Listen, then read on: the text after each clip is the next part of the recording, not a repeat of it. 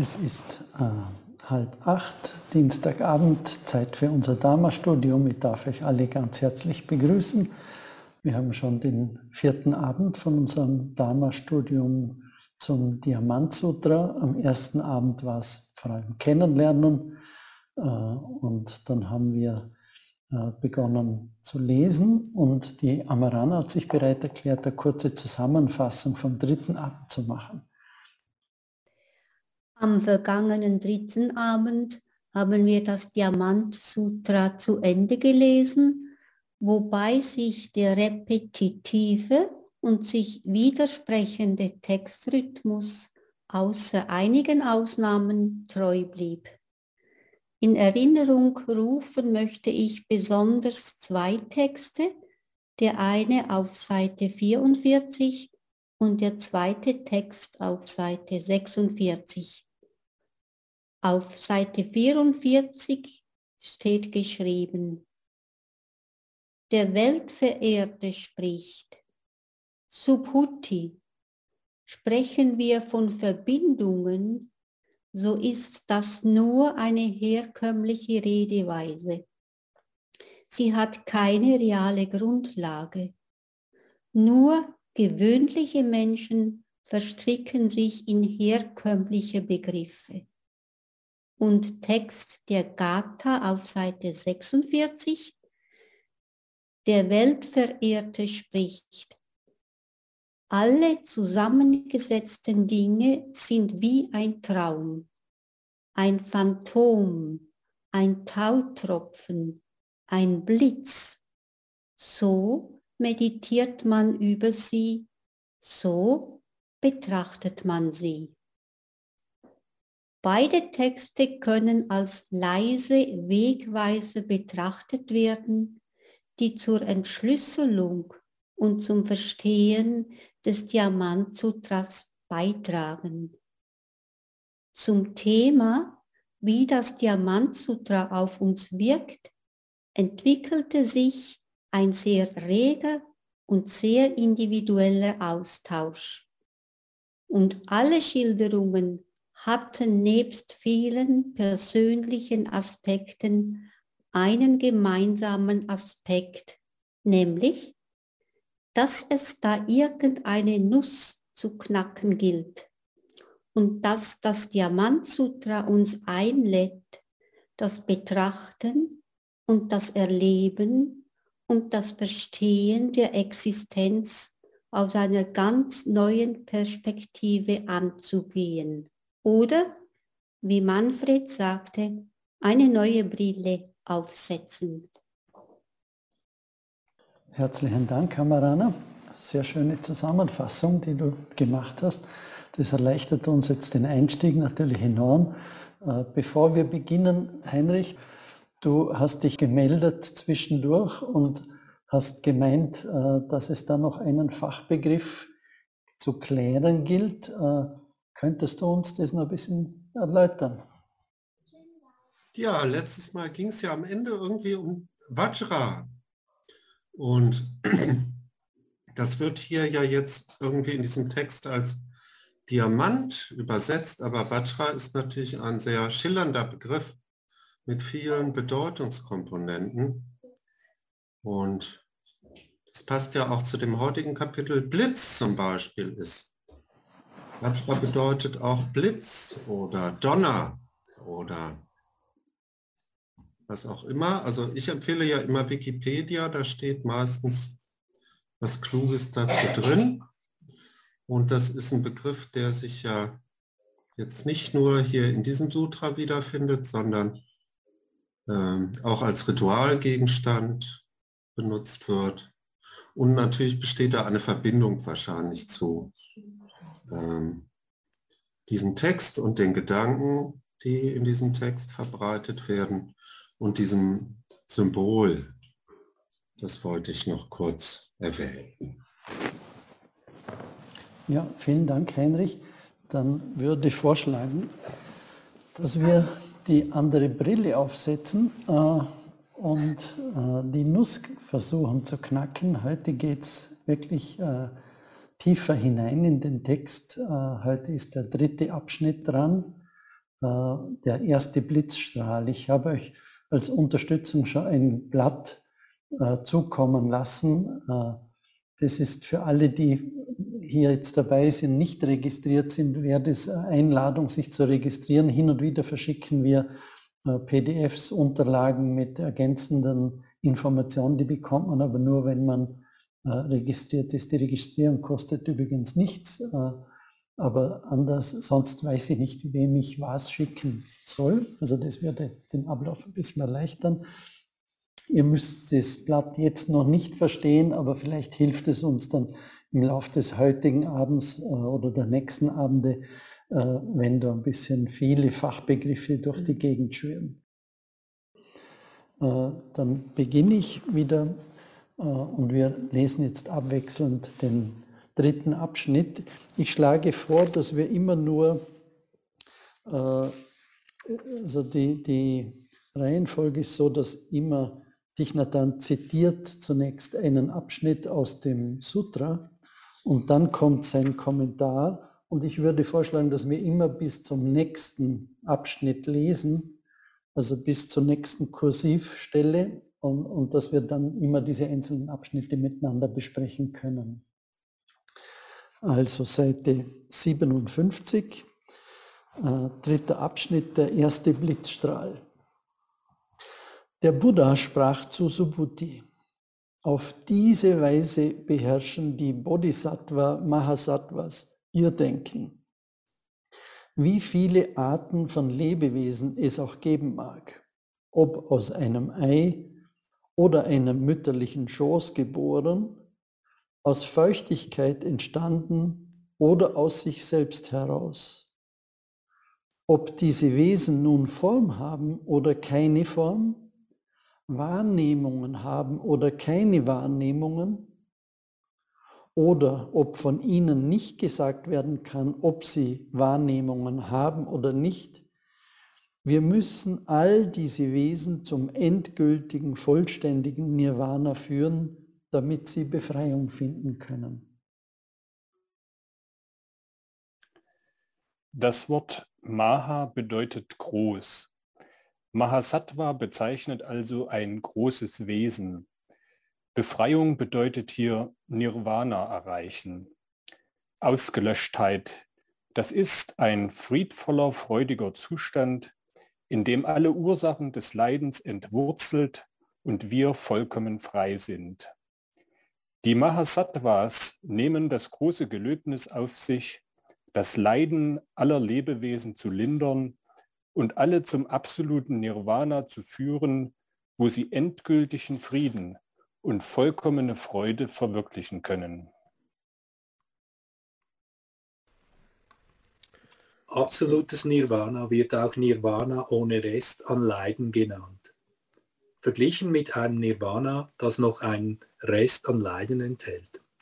Einige Kommentatoren sagen dazu, dass Nirvana, das noch einen gewissen Rest an Leiden enthält, sei ein Zustand, in dem die fünf Daseinsgruppen Körper, Empfindungen, Wahrnehmungen, Geistesregungen und Bewusstsein noch existieren. Sie betrachten den Körper als einen Rest der Leiden aus früheren Leben. Nach unserem Tod, so sagen sie, zerfallen die fünf Daseinsgruppen vollständig.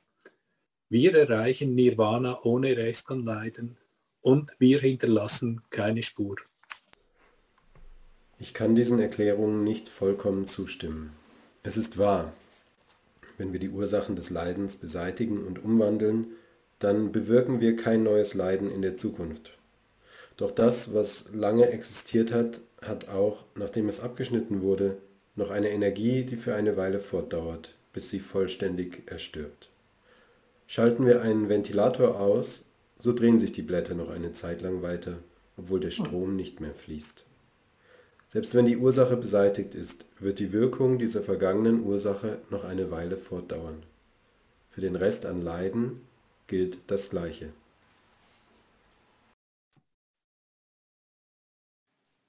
Das Schaffen neuer Ursachen des Leidens endet, nicht aber die fünf Daseinsgruppen. Eines Tages schleuderte Devadatta einen Stein auf den Buddha und verletzte ihn am Fuß. Der Buddha schuf kein neues Karma mehr, doch er erfuhr diese karmische Wirkung als Resultat einer vergangenen Handlung, von der noch immer einige Energie weiterwirkte, bis sie zur Ruhe äh, kommen konnte. Das bedeutet aber nicht, dass der Buddha nach seinem Tod nicht vollständiges Verlöschen verwirklicht hätte. Die Mahayanas sprechen davon, dass die Bodhisattvas auf den Wellen von Geburt und Tod ziehen. Obwohl es Geburt und Tod gibt, werden sie davon nicht überschwemmt. Die Bodhisattvas reisen auf dem Meer von Geburt und. Gleichzeitig sind sie in vollständigem Nirvana, einem Nirvana um jeden Rest an Leid. Nicht in einem unvollständigen Nirvana, das noch gewisse Reste an Leiden enthält. Obgleich ihre Körper existieren und sie auf den Wellen von Geburt und Tod dahinziehen, leiden sie nicht. Die Leidensreste im unvollständigen Nirvana liegen also nicht in den fünf Daseinsgruppen begründet. Es handelt sich vielmehr um ein Leiden, das aus die karmische Wirkung vergangener Handlungen übrig geblieben ist. Danke, Brian. Äh, wie schaut's aus? Sollen wir hier einsteigen oder weiterlesen?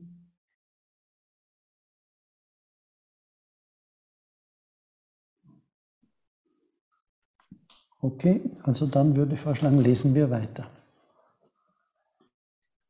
Wie viele Arten von Lebewesen es auch geben mag, ob aus einem Ei oder einem mütterlichen Schoß geboren, aus Feuchtigkeit entstanden oder aus sich selbst heraus. Ob diese Wesen nun Form haben oder keine Form, Wahrnehmungen haben oder keine Wahrnehmungen, oder ob von ihnen nicht gesagt werden kann, ob sie Wahrnehmungen haben oder nicht. Wir müssen all diese Wesen zum endgültigen, vollständigen Nirvana führen, damit sie Befreiung finden können.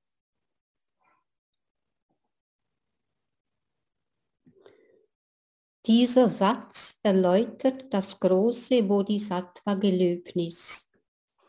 Ein Gelöbnis, das die Voraussetzung dafür ist, ein Bodhisattva zu werden, ein erwachtes Wesen, eine Person, für die das Werk der Erleuchtung Lebenswerk ist. Eine Person, die ein großes Wesen genannt werden kann, eine Person, der der Buddha besondere Unterstützung und Aufmerksamkeit zukommen lässt.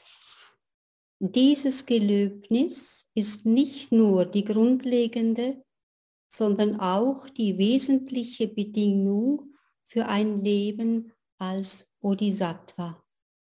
Sie ist das Fundament des höchsten, des vollkommensten Wunsches eines Bodhisattva. Wenn wir diesen Abschnitt lesen, müssen wir uns selbst betrachten und fragen, hat dieses Gelöbnis überhaupt eine Beziehung zu meinem Leben und dem Leben meiner Gemeinschaft?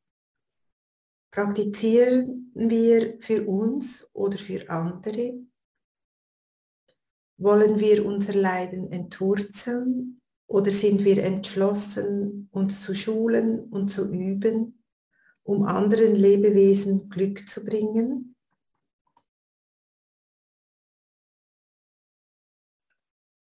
Betrachten wir uns auf diese Weise, können wir sehen, ob wir zu den Bodhisattvas gehören, an die der Buddha sich wendet, ob wir zu denen gehören, die er unterstützt und fördert.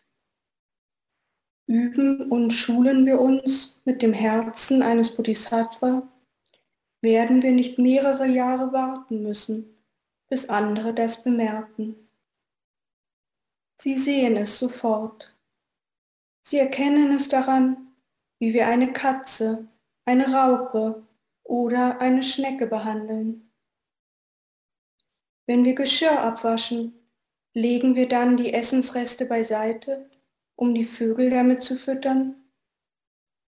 Diese Art von Handlungen, und seien sie noch so bescheiden, zeigen unsere Liebe für alle Lebewesen.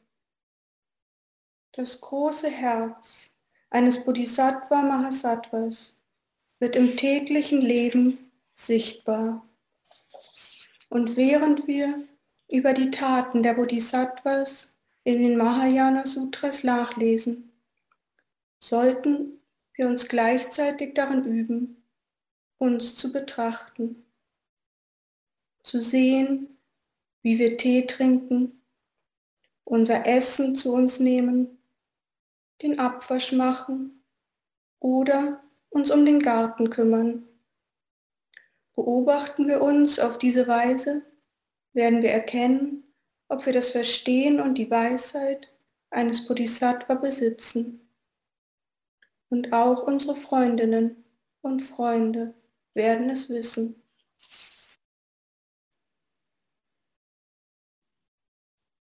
Die Lebewesen, von denen dieses Sutra spricht, sind keine uns fernen, fremden Wesen.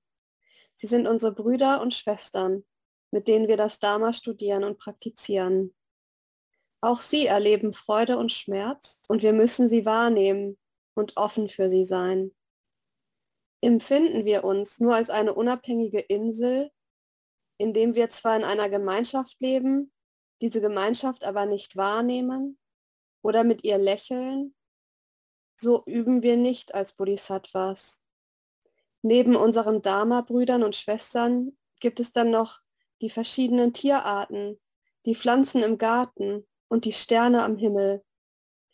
Dieses Sutra bezieht alle mit ein und erklärt, dass alle mit unserem täglichen Leben und unserer Übung in Verbindung stehen. Sind wir achtsam, so werden wir das erkennen.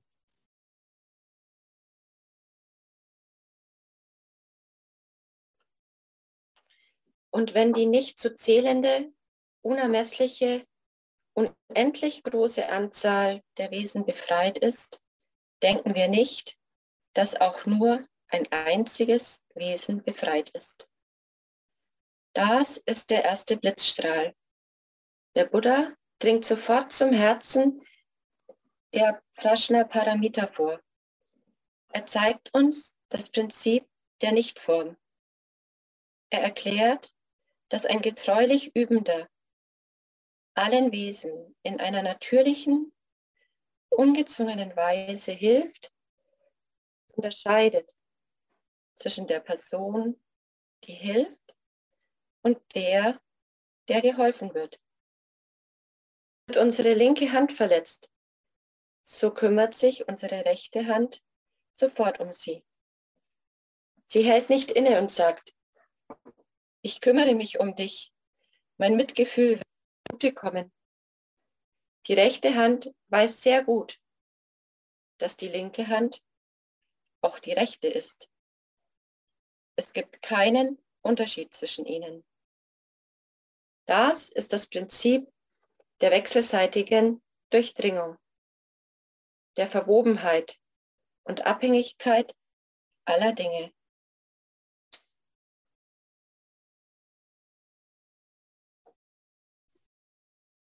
Dies ist, weil jenes ist.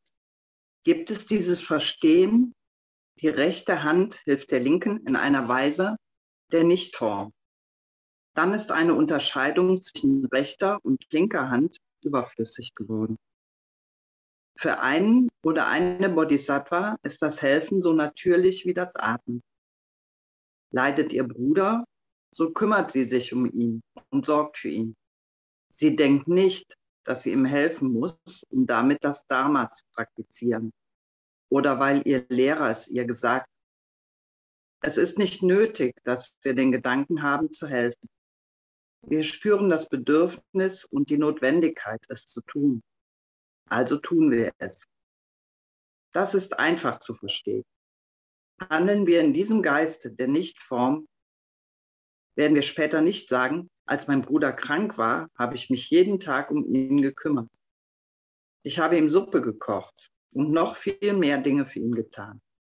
Und jetzt ist er überhaupt nicht dankbar. Sprechen wir in dieser Weise, haben wir im Geist der Form gehandelt.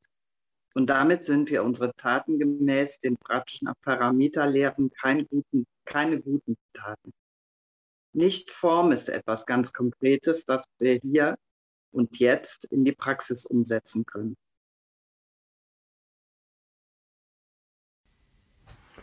Wenn in eurer Gemeinschaft jemand faul ist und nicht schwer arbeitet, während alle anderen viel arbeiten, denkt ihr vielleicht, diese Person ist so schrecklich, sie bleibt in ihrem Zimmer und hört Musik, während ich so viel arbeiten muss.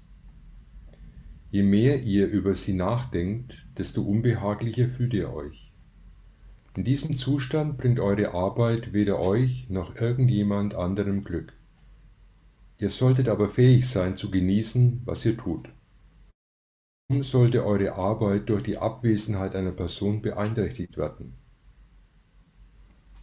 Unterscheidet ihr während eurer Arbeit nicht zwischen der Person, die die Arbeit verrichtet, und der, die es nicht tut, so handelt ihr wahrhaft im Geist der Nichtform. Wir können die Praxis der Prajna Paramita auf jeden Aspekt unseres Lebens beziehen. Wir können das Geschirr abwaschen oder das Badezimmer reinigen, genauso wie unsere rechte Hand und unsere linke Hand einen Verband anlegt, ohne Unterscheidung.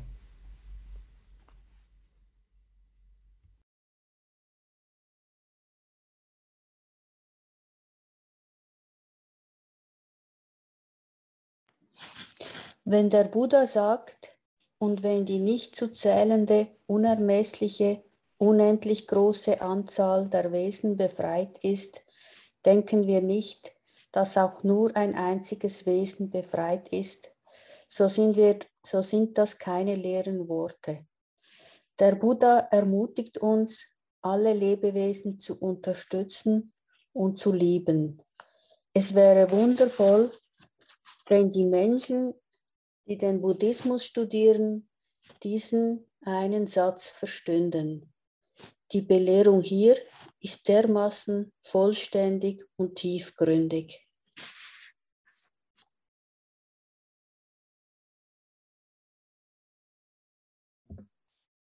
Warum ist das so? Wenn Subhuti, ein Bodhisattva, an der Vorstellung festhält, dass ein Selbst, eine Person, ein Lebewesen oder eine Lebensspanne existiere, dann ist er kein echter Bodhisattva. Unsere rechte Hand ist eine wahre Bodhisattva, denn sie unterscheidet nicht zwischen sich und unserer linken Hand. Da gibt es nur ein sich kümmern. Es ist sehr wichtig, dass wir die Begriffe Selbst, Person, Lebewesen und Lebensspanne gut verstehen. Der Begriff Selbst bezeichnet eine beständige, unwandelbare Identität. Doch da es, wie der Buddhismus sagt, nichts gibt, das beständig ist, und da das, was wir üblicherweise als Selbst bezeichnen, vollkommen aus Nicht-Selbst-Elementen besteht, gibt es in Wirklichkeit keine Entität, die Selbst genannt werden könnte.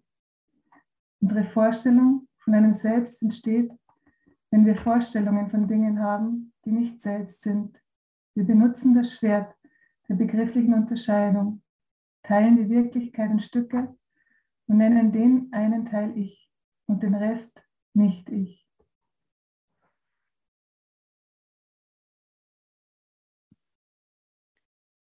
Ebenso wie Selbst aus Nicht-Selbst-Elementen besteht, besteht auch Person nur aus Nicht-Person-Elementen, aus Sonne, Wolken, Weizen, Raum und so weiter. Dank dieser Elemente gibt es etwas, das wir Person nennen. Doch es wäre falsch, wenn wir eine Schranke zwischen der Vorstellung von einer Person und der Vorstellung von einer Nicht-Person errichten.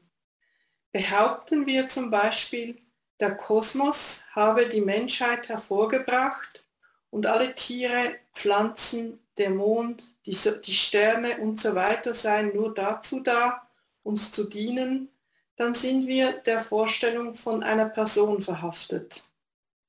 Diese Art von Vorstellungen werden benutzt, um selbst von Nicht-Selbst zu trennen und sie sind falsch.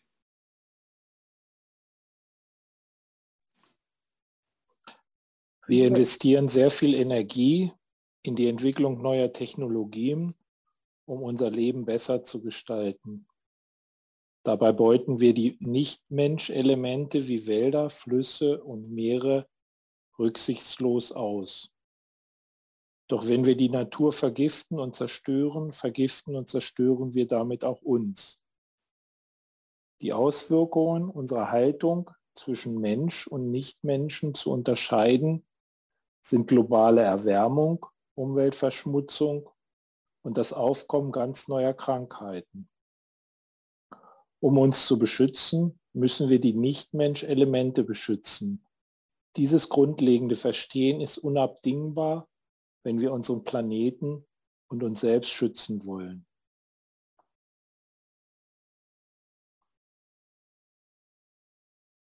Diese Vorstellung von einem Lebewesen, Sattva in Sanskrit, entsteht in dem Augenblick, in dem wir Lebewesen von Nicht-Lebewesen trennen.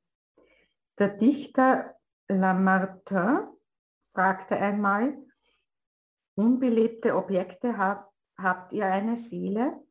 Damit wollte er unser gewöhnliches Verständnis in Frage stellen. Das, was wir nicht leben, Unbelebtes nennen, macht das, was wir Lebewesen Belebtes nennen, erst möglich. In buddhistischen Klöstern rezitieren die Mönche und Nonnen ich gelobe aufrichtig und mit ganzem Herzen zu praktizieren, damit alle Wesen, die Lebenden und die Nicht-Lebenden, befreit werden. Bei manchen Zeremonien verbeugen wir uns ganz tief, um auszudrücken, wie dankbar wir sowohl unseren Eltern, Lehrern und Lehrerinnen, Freundinnen und Freunden sind, als auch den zahlreichen Wesen, in der Tier-, Pflanzen- und Mineralwelt. Die Verbeugung hilft uns zu erkennen, dass es keine Trennung zwischen dem Belebten und dem sogenannten Unbelebten gibt. Der vietnamesische Komponist Trin Kong Kon schrieb einmal, woher wissen wir, dass die Steine nicht leiden? Morgen werden die Kieselsteine einander brauchen. Wenn wir Liebe wirklich verstehen, dann wird unsere Liebe alle Wesen einschließen, die Lebenden und die sogenannten Nicht-Lebenden.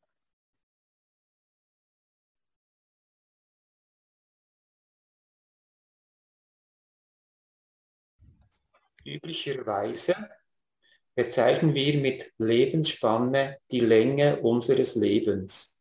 Ein Leben, das mit dem Augenblick unserer Geburt beginnt und mit unserem Tod endet. Wir glauben, dass wir während dieser Zeit leben, doch nicht davor und nicht danach. Und wir meinen, dass in der Zeit, in der wir leben, alles in uns Leben ist und nicht Tod. Und wieder schneidet das Schwert der begrifflichen Unterscheidung die Wirklichkeit in Stücke, trennt die eine Seite das Leben von der anderen, dem Tod. Aber es wäre eine falsche Auffassung zu meinen, unser Leben beginne mit dem Augenblick unserer Geburt und ende im Augenblick unseres Todes.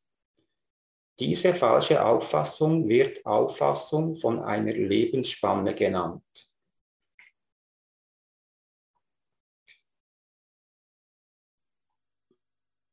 Der Pratschner Parameter zufolge sind Leben und Tod eins. Wir werden geboren und wir sterben in jeder Sekunde unseres Lebens. Während einer sogenannten Lebensspanne gibt es Millionen Geburten und Millionen Tode. Tagtäglich sterben in unserem Körper Zellen, Gehirnzellen, Hautzellen, Blutzellen und viele, viele andere mehr. Auch unser Planet ist ein Körper und wir alle sind eine Zelle dieses Körpers. Müssen wir jedes Mal weinen und ein Begräbnis veranstalten, wenn eine Zelle unseres Körpers oder eine Zelle des Erdkörpers stirbt? Der Tod ist notwendig, damit das Leben sein kann. Im Samayutta Nikaya sagt der Buddha, wenn Ursachen und Bedingungen ausreichen, dann ist Sehen da. Reichen Ursachen und Bedingungen nicht aus, dann ist kein Sehen da. Das Gleiche gilt für den Körper und das Bewusstsein. Wir lieben das Leben und wollen es ganz festhalten. Wir fürchten den Tod und wollen uns vor ihm verstecken. Dadurch schaffen wir uns großen Kummer und große Sorgen. Doch dies rührt einzig und allein von unserer Auffassung von einer Lebensspanne her.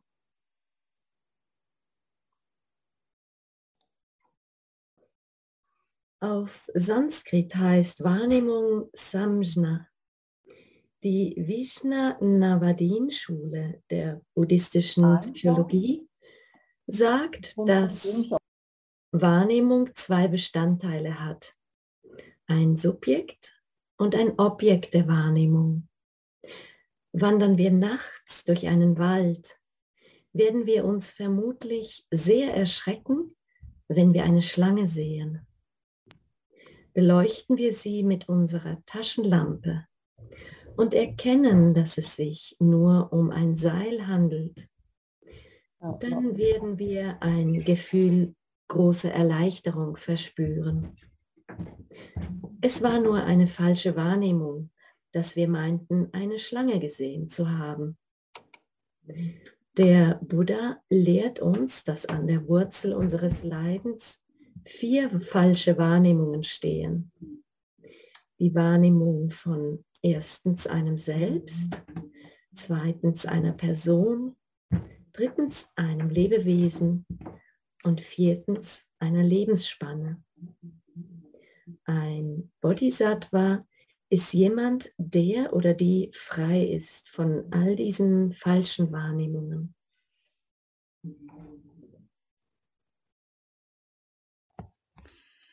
Wir genießen es im Allgemeinen sehr alle, wenn wir die Stadt verlassen und aufs Land hinausfahren können.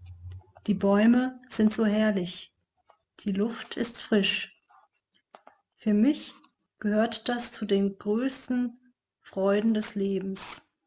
Bin ich auf dem Land, gehe ich langsam und entspannt im Wald umher und ich betrachte die Bäume und Blumen ganz genau. Wenn ich pinkeln muss, kann ich es direkt in der freien Natur tun.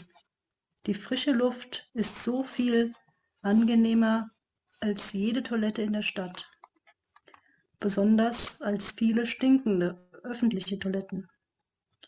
Doch ich muss zugeben, dass ich mich jahrelang unbehaglich fühlte, im Wald zu pinkeln. In dem Augenblick, in dem ich auf einen Baum zutrat, empfand ich so großen Respekt für seine Schönheit und Würde, dass ich mich nicht überwinden konnte, vor ihm zu pinkeln. Es schien mir unhöflich, ja respektlos zu sein. Und so ging ich wieder weiter, doch überall waren Bäume und Sträucher und ich fühlte mich dort gleichermaßen respektlos. Denken wir an unser Badezimmer zu Hause. Eins aus Holz, Fliesen oder Zement. So ist es für uns etwas Unbelebtes und wir haben kein Problem, dort zu pinkeln.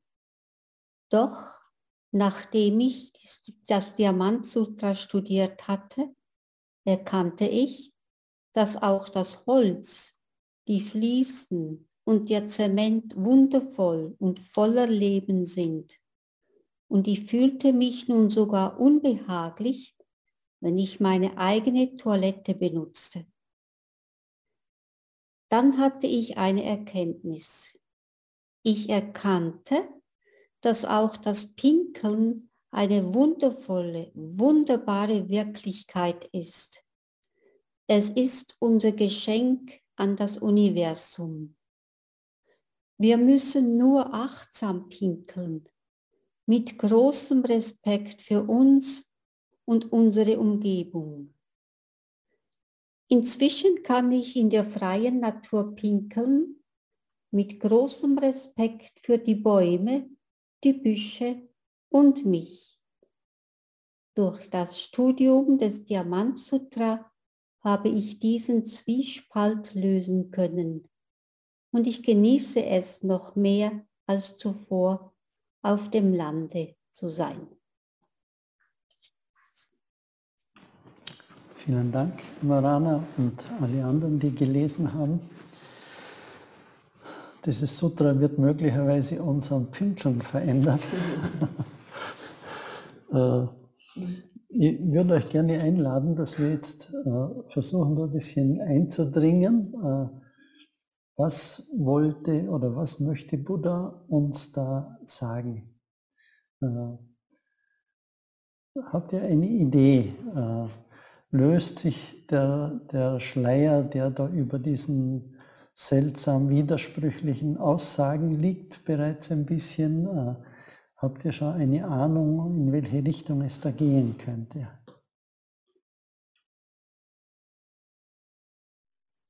Also ich denke, es geht darum, dass das alles irgendwie zusammenhängt, dass nichts getrennt ist, dass man nichts, nichts voneinander trennen kann, sondern dass die Unterscheidung letztendlich etwas ist, was wir begrifflich machen, was wir mit unseren Begriffen erst schaffen, was aber nicht der Realität entspricht. Und das ist gleichzeitig, äh, gleichzeitig kommen wir ohne diese Begriffe nicht aus. Ja? Mhm. Und das, das finde ich so interessant, wie er uns da an das heranführt. Äh, wir brauchen Begriffe, um unterscheiden zu können. Äh, wenn wir nur eine Fahrkarte kaufen wollen, äh, müssen wir mit allen möglichen Begriffen hantieren. Und gleichzeitig steckt eine große Gefahr drinnen, dass wir dann eben glauben, dass die Dinge für sich getrennt existieren.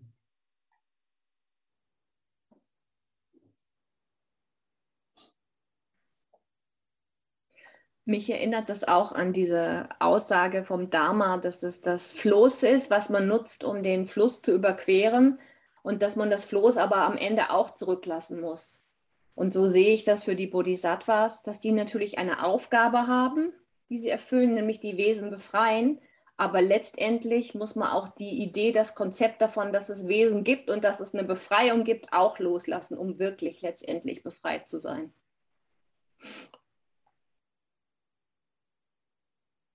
Ich finde es nicht so befremdend, äh, dieses Konzept von, von Nichts ist auch nicht nichts und gleichzeitig umgekehrt.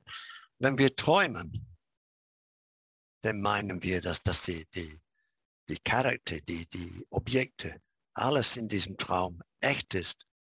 Dann sind wir wieder auf unserem Bett und wir wachen auf und sagen, ja, das war so ein Traum. Und wir wissen es ganz genau und akzeptieren das ohne weiteres, dass das alles in Ordnung ist warum haben wir hier Schwierigkeiten? Ist das nicht dasselbe mit unserem Leben und, und mit Nirvana und so weiter?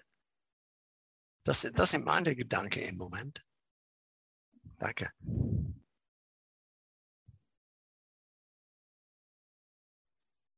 Naja, das würde aber eigentlich heißen, dass man sozusagen wie Traum und Wirklichkeit äh, nicht unterscheiden kann. Aber doch wissen wir ja im täglichen Leben eigentlich, dass wir geträumt haben und, und wir, wir leben ja unser Leben so, dass wir praktisch im Wachzustand leben und wir wissen, dass wir geträumt haben. Also so, so wirklich gleich können wir ja das beides nicht, nicht sehen, Traum und Wirklichkeit. Wir haben ja schon irgendwie eine Entsche Unterscheidung, die uns hilft, zwischen, zwischen unserem Wachzustand und dem Traumzustand zu unterscheiden.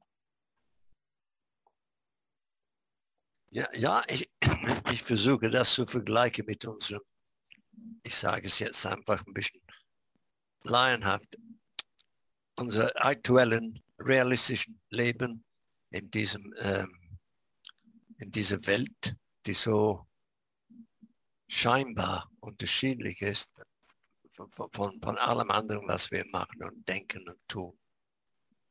Mhm. Aber wenn das alles nur Energie ist in verschiedenen Formen, nur weil unsere Sensoren so sind, dass wir denken, das sind Objekte, die separat sind voneinander.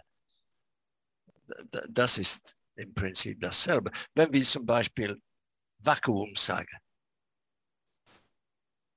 dann ist automatisch mental eine Art, Pro, eine Art Profil ringsum um, um dieses Objekt Vakuum. Und jedes, was einen Namen hat, ist für uns ein separates Objekt, auch wenn das in einer anderen Sprache ist, aber das, aber das gleiche Objekt betrifft.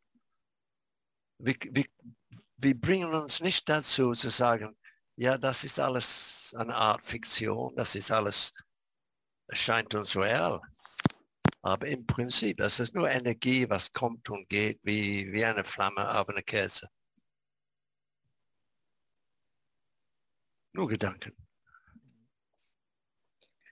Ähm, ich, ich würde ge gerne so ein bisschen zurückspringen für mich zum Verstehen. Also ähm, wenn der Buddha sagt, wenn wir die ganze unendliche Zahl der Lebewesen befreit haben, dann sollen wir nicht denken, dass wir sie befreit haben. Wenn ich jetzt denke so an das, an das Leben, in dem wir jetzt sind, also noch nicht so ganz nach, ich habe jetzt alles verstanden in der totalen Auflösung, dann ähm, verstehe ich darin oder so habe ich das irgendwie eher versucht zu verstehen, hm, wir denken vielleicht, wir tun etwas Gutes, wir helfen diesen Menschen und dann vielleicht auch noch den Tieren und so weiter. Aber in unserer Welt gibt es so viele unterschiedliche Formen, so viel, was uns im Leben, alles, was wir in die Hand nehmen, überall, wo wir einen Schritt hinsetzen, überall ist etwas, das können wir gar nicht fassen.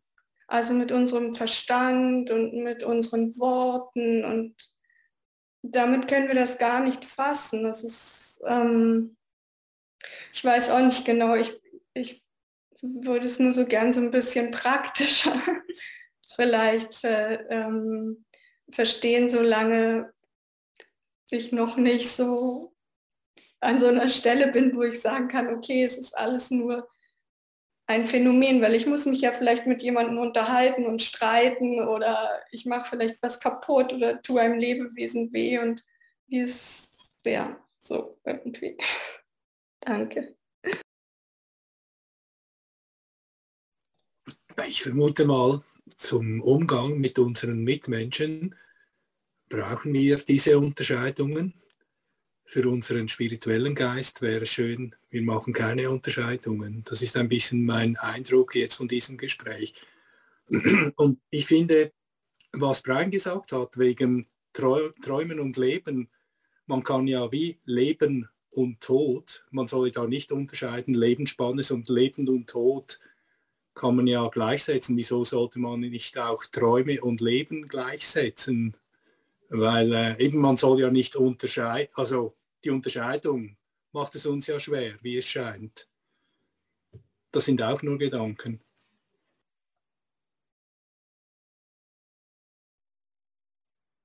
Also ich finde, es sind so viele Facetten da drin. Das eine ist das Leben zu betrachten.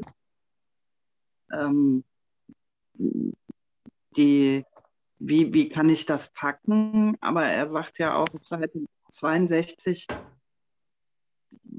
was wollen wir eigentlich? Wollen wir nur unser Leiden entwurzeln oder sind wir entschlossen, uns zu schulen und zu üben, um anderen Lebewesen Glück zu bringen? Und das ist etwas, wo ich denke, ja, das ist die Probe für mich, auf mich zu gucken und zu, zu sehen, warum tue ich das, was ich tue? Also bin ich wirklich reinen Herzens oder tue ich es für mich? Und solange ich es für mich tue, ähm, bin ich nicht da, wo ich vielleicht hin will. Also so kommt es bei mir.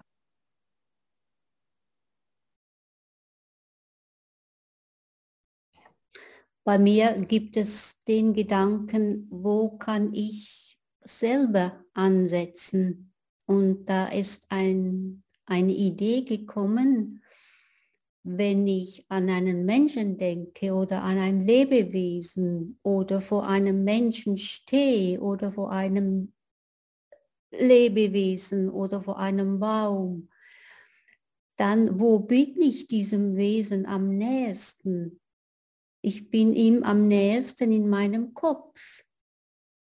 Das heißt, das Leben ist wie ich, ich bin wie das Leben. Also für mich kann ich gut ansetzen in meinem Kopf, mal diese Hingabe von Nicht-Unterscheiden zu praktizieren.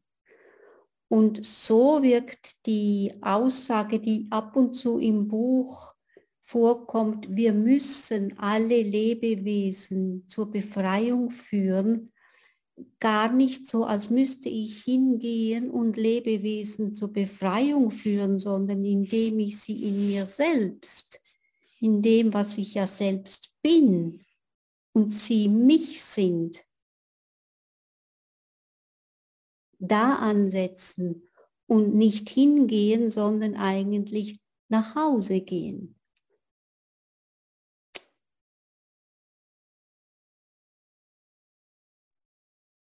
Ich möchte nochmal auf das praktische Beispiel zurückkommen. Ähm, ich finde eigentlich so jetzt im Nachspüren das Pinkeln als ein total schönes, praktisches Beispiel, weil es uns das zeigt jetzt auch, äh, Amarana, was du gesagt hast. Also es ist auch eine Gefühls- und Einstellungs- und Kopfsache, wie man an egal welches Thema, sei es jetzt Pinkeln oder sonst was herangeht, ähm, wie es sich auswirkt und, und wie man es spürt.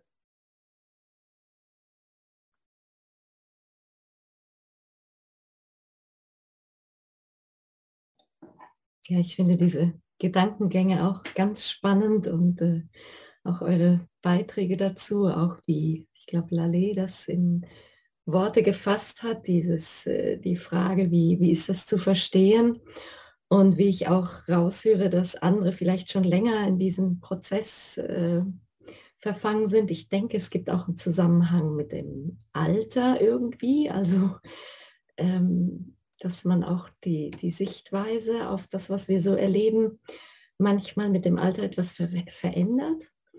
Ähm, als Andrea, glaube ich, sagte, ja, ähm, wie ist das mit, äh, mache ich die Sachen mit reinem Herzen oder mache ich sie für mich?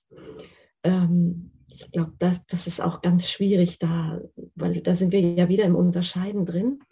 Und da fiel mir so spontan ein Spruch ein, den ich, glaube ich, vom Dalai Lama gehört hatte, der gesagt hat, seien Sie egoistisch, seien Sie altruistisch.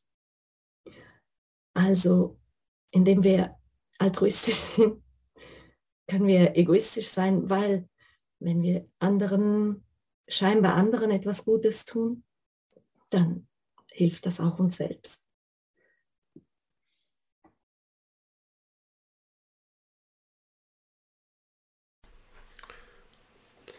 Mich beschäftigt das mit dem Helfen auf die Art, ähm, Gestern war ich beim Supermarkt und vor dem Supermarkt hier um die Ecke, da sitzen immer Bettler und äh, ich habe gerade, weil ich viel mit meinem Sohn bin, habe ich irgendwie mehr Zeit als sonst und rede mit allen möglichen Menschen, alten Damen auf den Parkbänken und den Bettlern. Und ähm, naja, wenn sozusagen die Grundidee diese Verwobenheit ist ähm, und wie das so schön heißt hier, Das Prinzip der wechselseitigen Durchdringung, der Verwobenheit und Abhängigkeit aller Dinge, dies ist, weil jenes ist.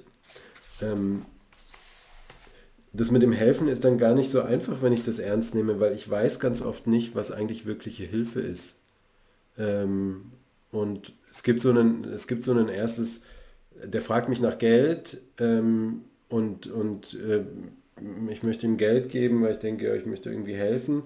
Aber gleichzeitig, wenn ich sozusagen so systemischer denk- oder dahinspüre, dann, dann, oder es gibt einen analytischen Teil, der denkt dann, ja eigentlich wäre eine ganz andere Hilfe, der kauft sich nur Alkohol davon, vielleicht müsste ich ihm irgendwie, wie kann ich ihm dann eigentlich besser helfen und so. Ähm, ich finde es gar nicht so einfach, dieses, äh, dieses, die linke Hand macht weiß automatisch, was der rechten Hand auch gut tut, wenn alles so verwoben und so vernetzt ist. Das, ist, äh, das beschäftigt mich da gerade.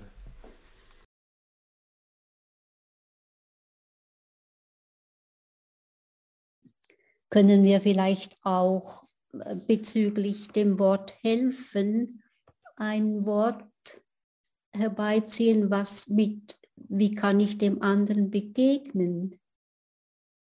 weil das geht mir manchmal auch so, dass zum Beispiel irgend im Bahnhof mich Leute für die Suppenstube nach Geld anfragen und da habe ich begonnen zu fühlen, wie gerade jetzt kann ich diesem Menschen begegnen, ohne dass ich irgendeine Vorstellung habe, wie muss oder müsste ich ihm begegnen. Manchmal ist es ein Lächeln, manchmal ist es ein Fünf-Rappenstück, manchmal ist es ein Nicken. Und dann fällt es mir leichter, diesem Helfen nicht eine bestimmte Vorstellungsform aufzulassen.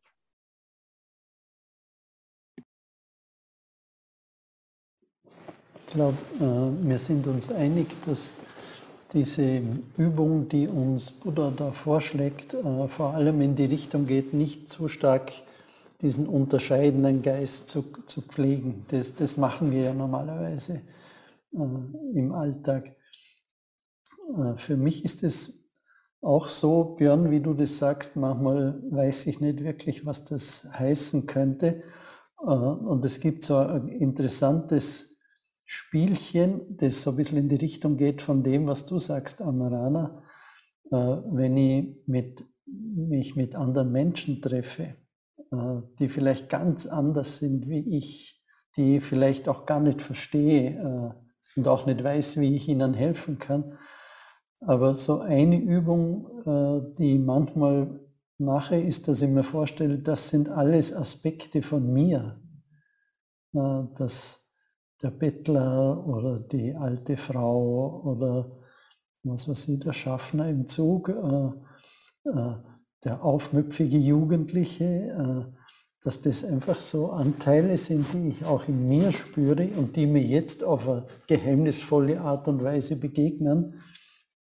Und das macht nicht immer was, wenn ich jetzt gerade vielleicht noch nicht weiß, wie die richtige Herangehensweise ist, aber es erinnert mich ein bisschen an das Pinkeln vom, vom Dichnatan.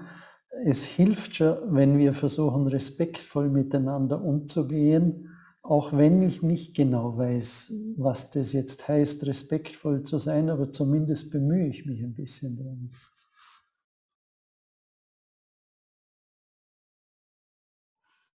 Ja, da kommt mir einfach eine kleine Geschichte in den Sinn, was mir wirklich geblieben ist vor ein paar Jahren stand ich mal vor einem Coop und da kam ein, eine, ein obdachloser Mann, den ich kannte von der Stadt, der ist inzwischen gestorben. Und er sagte zu mir, hast du mir Geld? Und ich habe gesagt, nein, aber ich gehe jetzt einkaufen. Ich bringe dir was mit, was möchtest du? Und dann sagt er zu mir, Lachsbrötchen. Und dann dachte ich, okay. und da bin ich da rein und habe den großen Einkauf gemacht und, und habe wirklich ähm, Ausschau gehalten, habe ihm Lachs und Brot gekauft. Und dann kam ich raus, war er nicht mehr da. Und dann habe ich mein Auto gesucht, bin ein bisschen durch die Straßen und dann kommt er um die Ecke und er ist an mir vorbeigelaufen. Und ich habe mich umgedreht und gesagt, hey, du hast bei mir Lachsbrötchen bestellt. Und dann hat er mich angeschaut und gesagt, ähm, ja, du bist mir eine.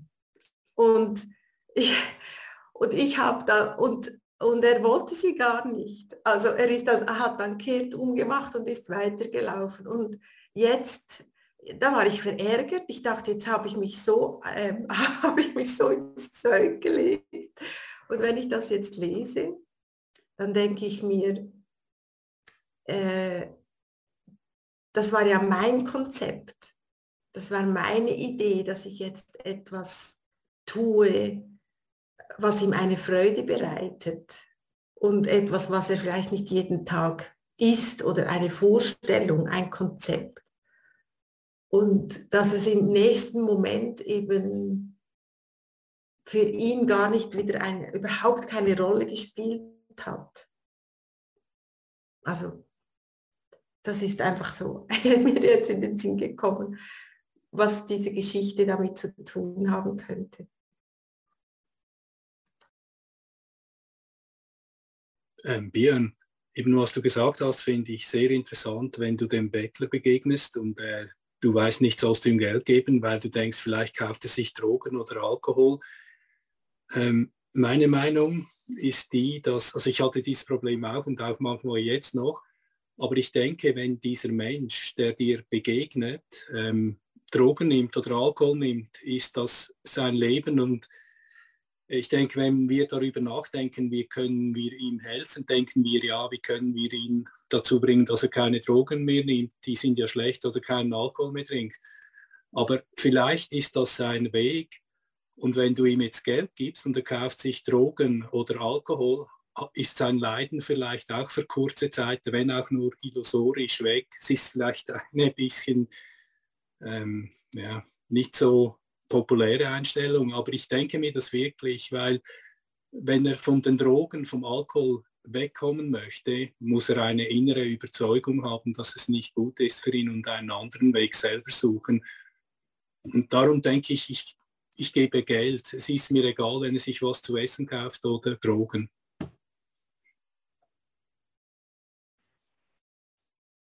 Ja, ich denke, wir, wir können ja nichts machen, ohne dass das aus unserem Ego raus passiert. Und deswegen macht es auch so einen Unterschied, ob ich zum Beispiel jetzt sage, ich muss irgendwas an dir reparieren, fixen. Das setzt ja voraus, dass ich denke, dass mit dem anderen was nicht in Ordnung ist. Ne? Da ist irgendwas kaputt. Oder wenn ich sage, ich muss dem helfen, das setzt voraus, dass ich denke, dass der Hilfe braucht, das, auch, das ist auch nicht auf Augenhöhe. Ne? Und ähm, im Englischen sagt man dann statt Help soll man sagen, auch nicht Support. Support ist genau das gleiche, heißt auch, der braucht irgendwas, da ist irgendwas nicht in Ordnung. Und da soll man da sagen Serve, also dienen, wie kann ich dem anderen dienen? Das sind jetzt alles Wortspiele, aber ähm, ich glaube im Endeffekt ist, was, was in einem selber, was ist die Intention, warum man hilft? Also ich kenne das selber, oft hilft man, wenn es Leuten schlecht geht, weil man das nicht gut aushalten kann, dass denen schlecht geht. Ja. Das, weil sich das nicht gut anfühlt, wenn da der Bettler vorm Supermarkt sitzt. Und denkt man, ah, jetzt helfe ich dem was, dann habe ich hinterher ein gutes Gefühl, dass ich geholfen habe. Und wenn man das sozusagen sich da ausle das lehren kann, das, das machen kann, ohne darüber nachzudenken, so wie die linke und rechte Hand, dass man es einfach macht wie ein Reflex und auf Augenhöhe und nicht, auf, nicht für sich selber sozusagen. Da glaube ich, das, was man üben kann. Da möchte ich was Ich habe äh, einige Zeit eine Therapie gemacht und ich habe früher immer äh, allen geholfen, Tieren wie Menschen. Und mein Therapeut hat mir damals gesagt, du hilfst gar nicht den anderen, sondern du rettest dich. Du rettest deine Anteile. Ich musste da eben auch dran denken, als Manfred erzählt hat. Und äh, ich habe die Therapie erfolgreich nach vielen Jahren abgeschlossen. Und heute helfe ich auch Menschen und Tieren, aber aus meinem Herzen heraus. Und ich erwarte nichts dafür. Und ich mache das dann, wenn, wenn mein Herz sich anbindet und helfen möchte. Und dann ist es auch frei von, von, von allem. Natürlich ist es meins. Wenn ich gerade nicht kann, weil ich dicht bin oder zu bin, dann kann ich das nicht. Und dann nehme ich mir auch das Recht, nicht zu tun. Aber wenn mein Herz offen ist, dann kann ich jetzt geben, ohne irgendwas zu tun. Und dann passt es auch immer. Dann kommt die Frage bei mir eigentlich nicht mehr, sondern dann bin ich so sensibel, dass ich weiß, was zu tun ist. Aber ich glaube, die ganze Zeit vergessen wir langsam, dass eine der Botschaften von dem Sutra ist, dass wir alle eins sind.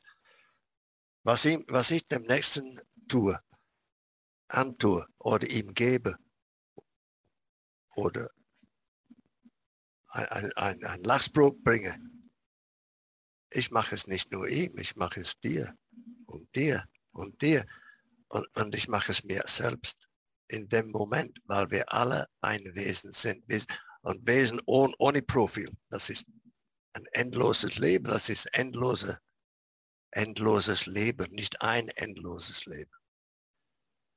Und wir driften, wir, es scheint mir, wir driften immer wieder weg. Wir kriegen langsam, aber sicher diese Botschaft, dass alles eins ist. Es ist ungewöhnlich. Wir müssen uns daran gewöhnen, aber immer wieder kommen wir zurück. Ich, er, diese, wir. Und dann ist die ganze Botschaft irgendwie wieder verschwommen und mhm. driftet langsam weg. Danke. Heinrich, du möchtest schon länger was sagen? Ja, das ist eine sehr spannende Diskussion, besonders weil ja auch der Buddha ein Bettler war, finde ich. Und damit beginnt das Sutra ja auch, dass der Buddha betteln geht. Und es ist natürlich spannend zu sehen, wie alle sich auf der anderen Seite des Bettelns befinden, also sich zu denen zählen, die geben und dass das irgendwie eine Herausforderung darstellt. Und das war bestimmt auch für Buddhas Zeitgenossen eine Herausforderung, dem Buddha zu geben, stelle ich mir so vor. Also manche Leute hatten ja vielleicht auch wenig oder nichts. Oder manche hatten viel, aber manchen ist das bestimmt auch schwer gefallen. Und nicht alle waren ja wahrscheinlich Unterstützer des Buddha, so in dem Sinne, dass die jetzt gläubige Buddhisten waren und der Meinung waren, der Buddha ist jetzt der große Erleuchtete, sondern viele werden ihm wahrscheinlich auch äh, was gegeben haben, ohne diesen Gedanken zu haben. Auch da jetzt einer besonderen Person irgendwas besonders Gutes zu tun. Also das finde ich deswegen heute Abend eine wirklich sehr interessante Aspekt, weil das bezieht sich ja sehr eng auf das Sutra, weil in diesem Sutra geht es natürlich erstmal ganz am Anfang, aber auch später wahrscheinlich in einer gewissen Weise um Austausch und auch in Form, dass der eine Bittsteller ist und der andere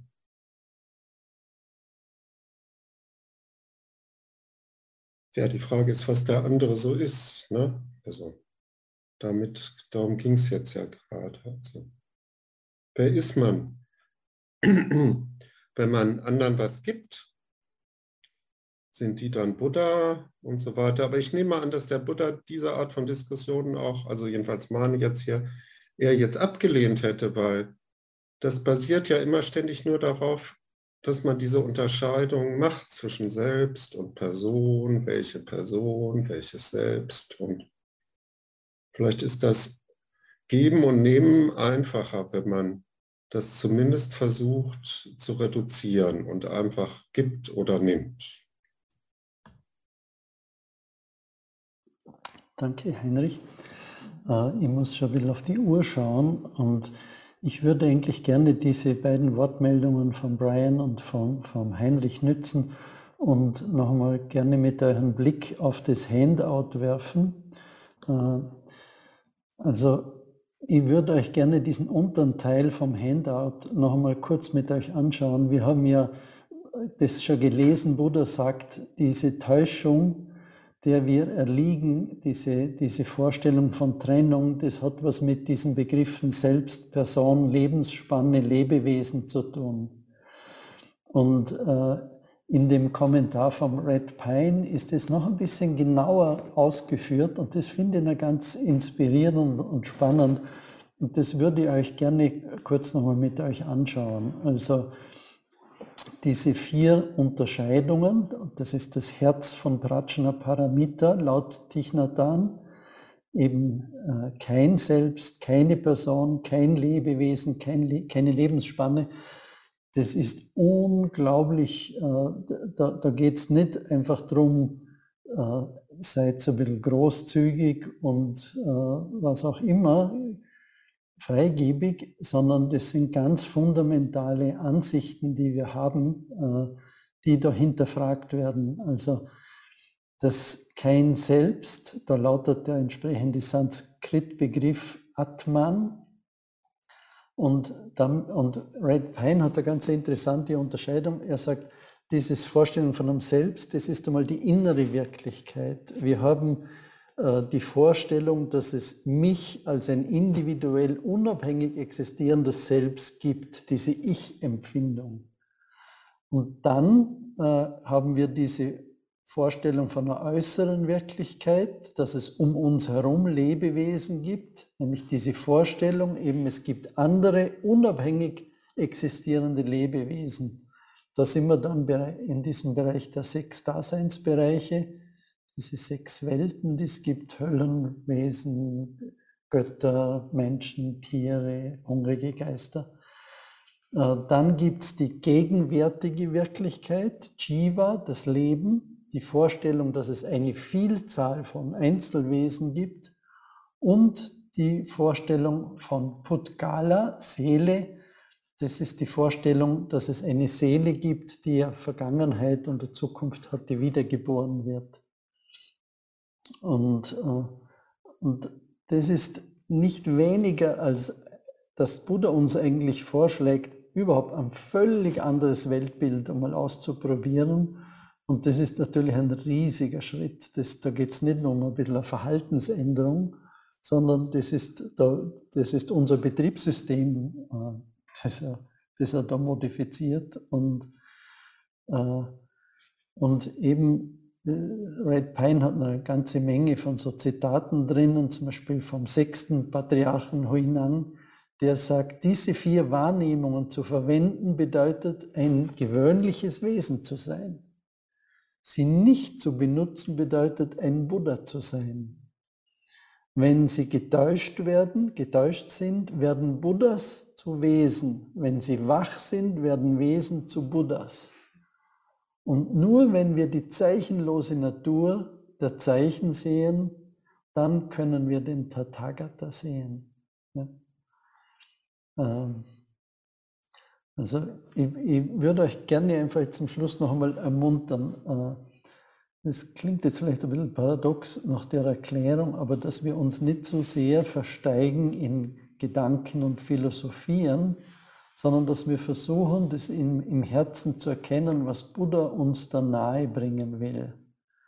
Und was er uns vermitteln will auf eine seltsame Art und Weise, äh, eben der, der Text ist zunächst mal irritierend, aber eigentlich lädt er uns ein, ein völlig anderes Weltbild auszuprobieren. Nicht dieses gewohnte Weltbild, wo wir unterscheiden, ich und du und Leben und Tod, äh, sondern wo, wo das alles zusammenkommt. Äh, ja.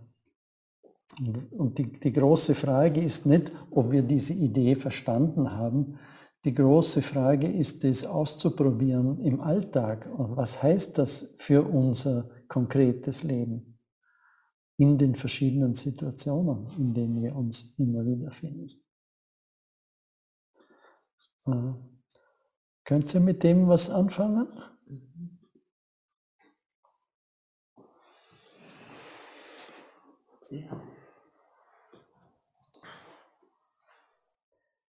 Also mein, oh, kurz zu sagen, mein Bild oder was ich aus meiner Erkenntnis für mein Leben äh, gemacht habe, ist einfach, dass ich jeden Menschen, je, jedes Tier, eigentlich alles immer nur sehe, dass er im Moment, ich eingeschlossen, im Moment immer nur das macht, was er kann. Also dass, dass ich eigentlich äh, dem Menschen so gegenübertrete in einer Situation, wo es keine andere Möglichkeit gibt, als die es jetzt einfach gibt. Das ist das, wie das einfach ist. Und das hat für mich, äh, hat für mich vieles, vieles gelöst. Und, äh, und das mit, durch diese Erkenntnis für mich geht viel einfacher durchs Leben. Das wollte ich noch sagen. Ja. Vielen Dank, Eva. Ja. Dann lade ich euch ein, dass wir zum Schluss noch gemeinsam die Zufluchtnahme singen. Buddham Saranam Gacchami Dhammam Saranam Gacchami Sangam Saranam Gacchami Tutiyampi Buddham Saranam Gacchami Tutiyampi Dhammam Saranam Gacchami Tutiyampi Sangam Saranam Gacchami Tatyampi Buddham Saranam Gacchami Tatyampi Dhammam Saranam Gacchami Tatyampi Sangam Saranam Gacchami. Ja, vielen Dank für eure Mitmachen, für eure Wortmeldungen, für eure Präsenz. Ich wünsche euch einen schönen Abend. Äh, falls ihr noch Anregungen habt oder Kommentare, könnt ihr mir gerne eine E-Mail schicken. Äh, der Heinrich macht das nächste Mal die Zusammenfassung. Und ich wünsche euch allen einen schönen Abend und eine gute Woche.